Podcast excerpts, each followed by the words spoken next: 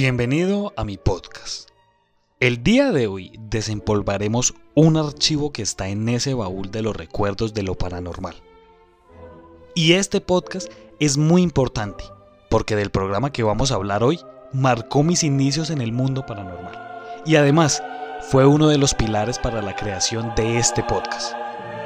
El día de hoy hablaremos del caso de Clarita, una oyente del programa de radio mexicano que está enfocado a los temas paranormales. Estamos hablando de la mano peluda. Este programa nace el 13 de agosto de 1995. En ese momento fue conducido por Mario Córdoba. Sin embargo, alcanzó su popularidad entre 1999 y los 2000, cuando fue conducido por Juan Ramón Sáenz, quien fue el locutor que recaudó las historias más asombrosas de este programa. En el año 2010 volvería Rubén García y en enero del 2018 hasta la actualidad es conducido por Gina Aviles y Nacho Muñoz.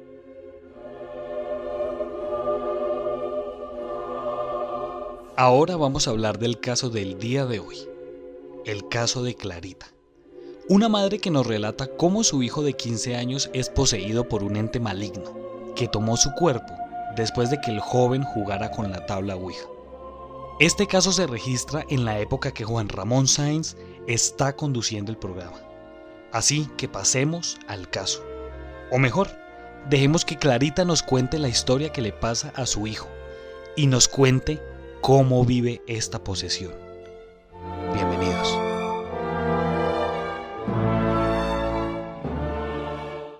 En esta ocasión escucharemos un relato que también es clásico de la mano peluda, el caso de Clarita una madre de familia que tuvo que ser testigo de la transformación que sufrió su hijo después de jugar con la Ouija. Yo quiero que usted no se me vaya a sugestionar, por favor. No se me vaya a sugestionar. Es algo que pasó hace como 11 años. El sonido, ese es el sonido original.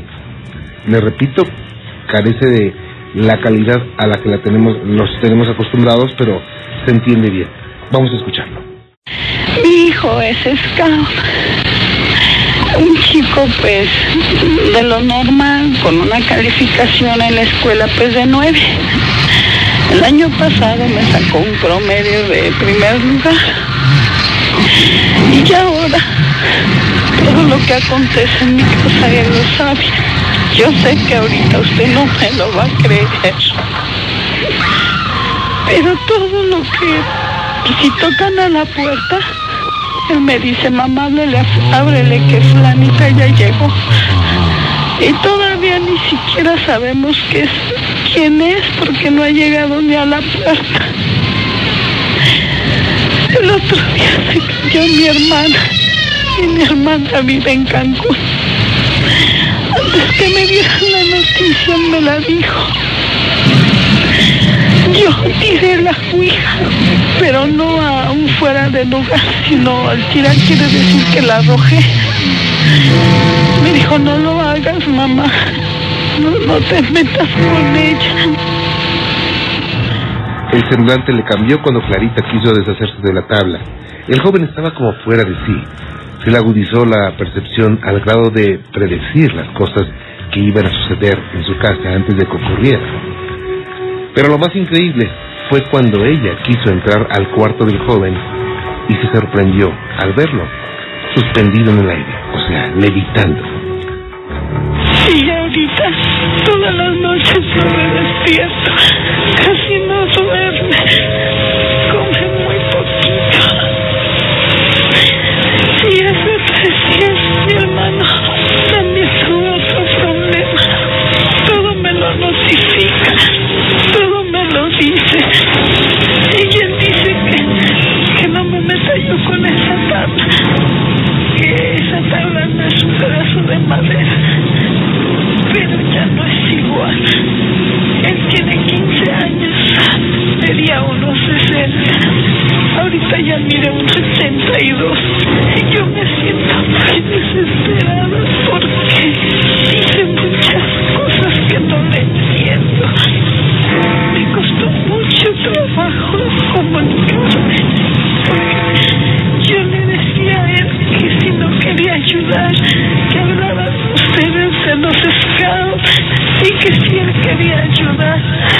me dijo, sí, mamá, nos vamos a juntar mucha gente y vamos a ayudar. Tú no te preocupes, ya duérmete. Y ahorita que me asomé no me lo va a creer. Está levitando. Los ojos casi se le salen de su órbita al ver que su hijo estaba levitando unos 50 centímetros sobre su cama. Ella reconoce que no es fácil que le crean y hasta los sacerdotes la tomaron por loca. También buscó ayuda con personas que supuestamente manejan energías, pero el resultado siempre fue el mismo. Por favor, si hay alguien que me pueda decir a dónde acudir. Él está acostado y está levantado medio metro de su cama. Sé que no me lo cree. Yo sé que nadie me lo cree. Solamente yo que vivo con él. Y que lo estoy viendo. Y no sabe usted ni los nervios que se sienten. No sabe uno si correr, si rezar. Yo ya no sé qué hacer. Fui con un sacerdote y no me hicieron caso. Dicen que esas son tonterías. Una señora me ayudó que, que, que espíritus, que no sé qué. Le repito, el año pasado no ha bajado en sus calificaciones, al contrario, ha agudizado más su, su inteligencia, es más, este, lo que me tiene impresionado ahorita. Ay, me cuenta que está como muerto, pero está elevado medio metro de su cama. Los cambios físicos en el joven eran muy evidentes porque en cuestión de meses alcanzó una altura de 1 un metro ochenta y dos centímetros. Clarita vivía aterrada porque también adquirió cierta facilidad para aprender cosas. Incluso él sorprendía a los maestros. Vivo sola, pero le digo una cosa.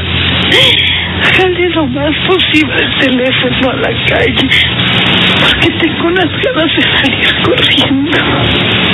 Mucho miedo, yo nunca había visto esto, Dios mío. Un metro ochenta y dos centímetros ya, y cada día crece más, pero ya no en una forma normal. 15 años. Sacó el segundo lugar en la escuela el año pasado y ahora, ahora, ahora no le miento. Hoy le dio una clase su maestra de matemáticas y se vino burlando porque me dijo, mira mamá, la maestra de matemáticas se equivocó, yo le enseñé. Y de repente, ¿sabe qué ha hecho? En la azotea se pone como péndulo, así, de un lado a otro. Yo no sé qué hacer. Y los amigos que él tenía, yo no sé, ya no se juntan con él. ¿Qué hago, señor? La impotencia se apoderó de Clarita, estallando en llanto cuando, en ese preciso momento, su hijo se trasladaba por su habitación, pero no me lo va a creer, sin tocar el piso. Hecho que la llevó al borde de la locura porque sabía que eso era algo imposible de creer. No me hace nada. Espérate, mijito. Espérate. Es que no me lo cree, no me lo cree. Está caminando sin pisar. No me lo cree, no me lo cree, no me lo cree, no me lo cree nadie. No, no me lo cree, no me lo cree, no me lo cree. No me lo va nadie, nadie, nadie. Esto no me lo cree nadie. Dios mío, no me lo cree esto nadie, nadie, nadie. Y bueno, pues ahí se cortó la llamada. Se quedó la situación así. En ese momento, en ese tiempo no teníamos los teléfonos. Digo, no, no, no, pedíamos el número telefónico y no pudimos llamarle. Se pidió que se volviera a comunicar y jamás lo hizo. Y bueno, pues todo este asunto de Clarita tiene mucha lógica, mucha, mucha lógica. Cuando una persona tiene una posesión demoníaca, eh, pueden ocurrir muchas cosas, no siempre es igual, eh, tienen diferentes comportamientos.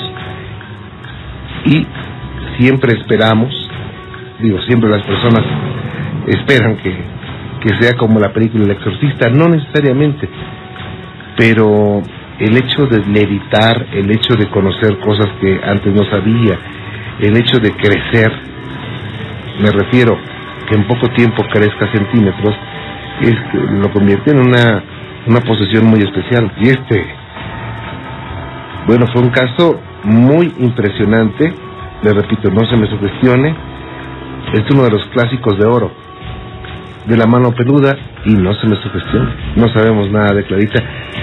Si de casualidad, si de casualidad Clarita nos estuviera escuchando en este momento, ¿cómo nos gustaría que nos llamara y que nos dijera qué pasó con una situación tan, tan impresionante como la que nos narró? Después de escuchar este caso, aún me cuesta creer que esta clase de posesiones sean posibles. Y pienso que la tabla Ouija no es más que un trozo de madera aliado con la superstición y los nervios de quien la maneja. Sin embargo, no incentivamos a jugarla ni a crearla. Ahora, con el caso de Clarita pueda que sí sea real, ya que al ser un programa de radio donde la gente del común llama y cuenta su historia, pueda que no exista ningún juego de la emisora. Sin embargo, allí también puede que esté el truco, y la persona puede producir todo lo que las demás personas están escuchando. Ahora, pongámonos en la posición que sea real, que mediante la tabla Ouija se pueda manifestar o invocar espíritus. Le pregunto, ¿usted jugaría con la tabla Ouija? Si la respuesta es sí, pues déjeme decirle que yo no creo en la tabla Ouija. Pero sí creo que un espíritu puede tomar como posesión un cuerpo. Tengo un pequeño relato de eso.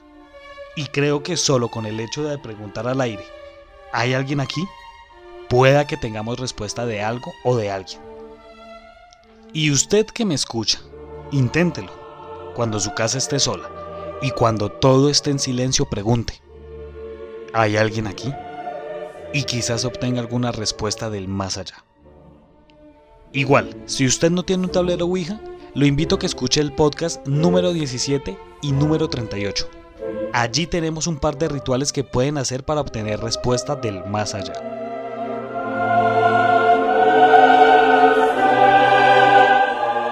Muchas gracias por escuchar este podcast.